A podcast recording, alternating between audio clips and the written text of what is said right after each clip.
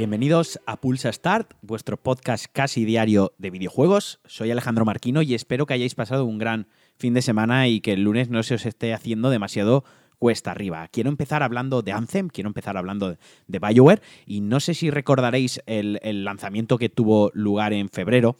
Este Anthem, que era un action RPG, mundo abierto, un shooter en tercera persona multiplayer, shooter looter, que le salió rana, le salió fatal a, a BioWare, le salió fatal a EA, tuvo una campaña de publicidad muy fuerte, pero el juego luego era un desastre. Los, cimientos del juego, eh, la progresión, las misiones, el mapeado, la jugabilidad, todo estaba mal.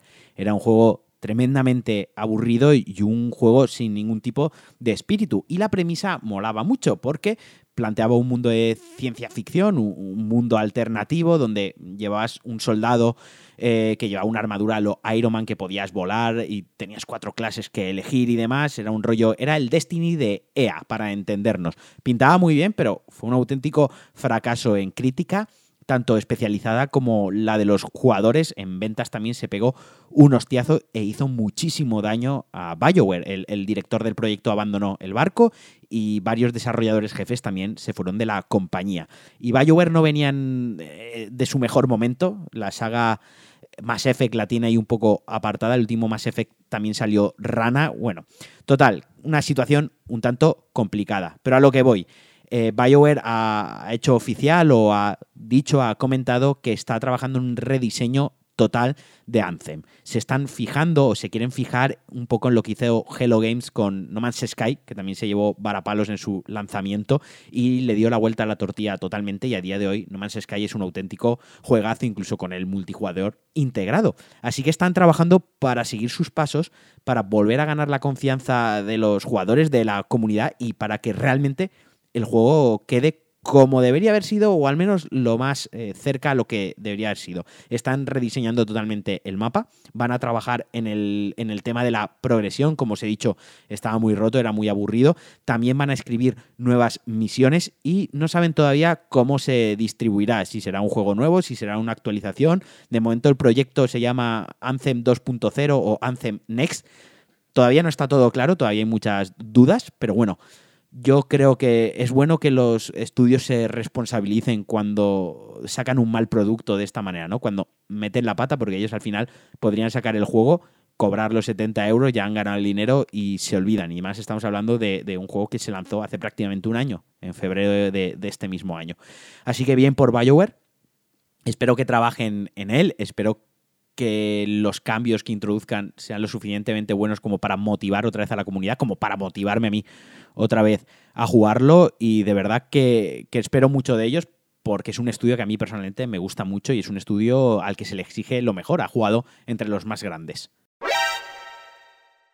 Y como os dije la semana pasada, este fin de semana a hacer una LAN party con mis colegas. Eh, la verdad que nos lo pasamos de puta madre y estuvimos jugando a algunas cositas muy, muy divertidas. Y he pensado, yo, joder, voy a comentarlo en el podcast porque algún juego estaba muy chulo para jugar en, multiplayer con los amigos. No hace falta que sea una LAN party, no hace falta que sea mientras os veis las caras en una misma habitación o en un mismo salón, sino que lo podéis jugar online. El primer juego que probamos, o el primero que yo no había jugado y probé, fue el PUB Lite, que básicamente es el PUB de móvil, pero adaptado a PC.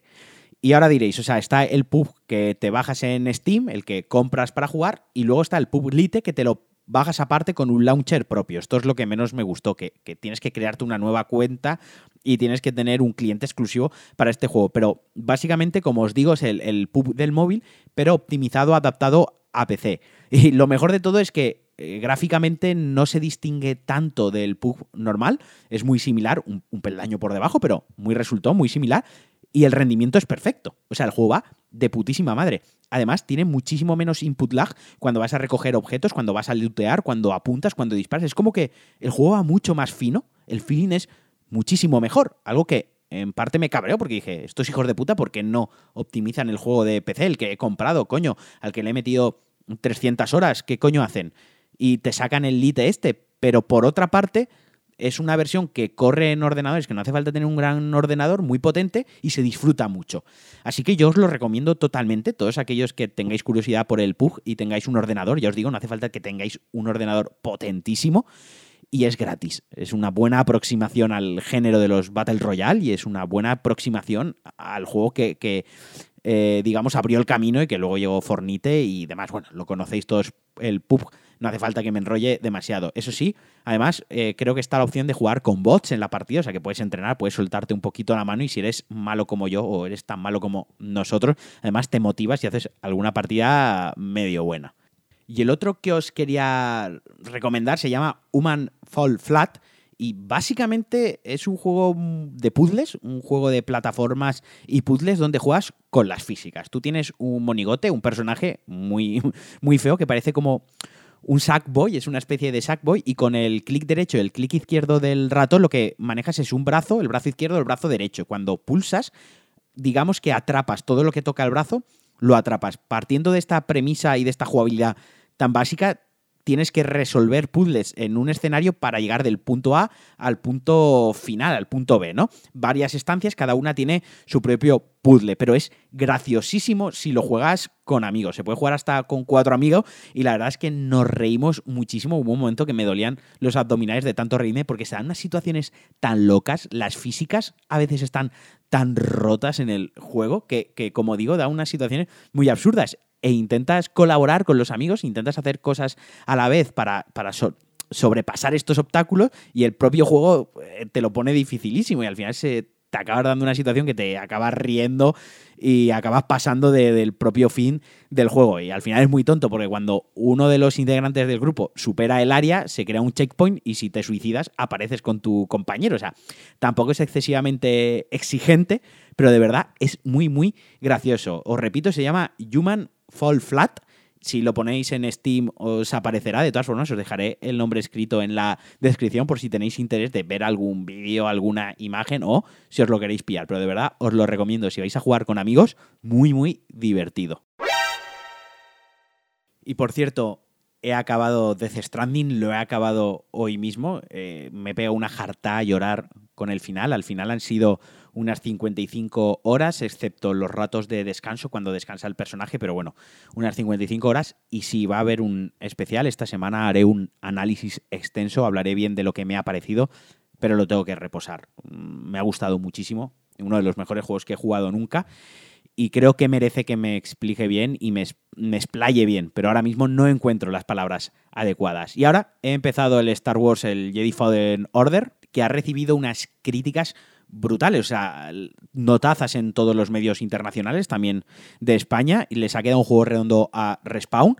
Y llevo una hora más o menos de juego y la verdad que el principio, aunque es el tutorial, pues la verdad pinta muy muy bien. Se controla bien, es bastante vistoso, aunque tiene alguna rascada de rendimiento, pero creo que también me va a gustar muchísimo. Así que ya os iré comentando qué me parece esta aventura. Creo que la acabaré rapidito, probablemente igual para final de semana, para el último Pulse Star de esta semana. También tenéis análisis de este Star Wars.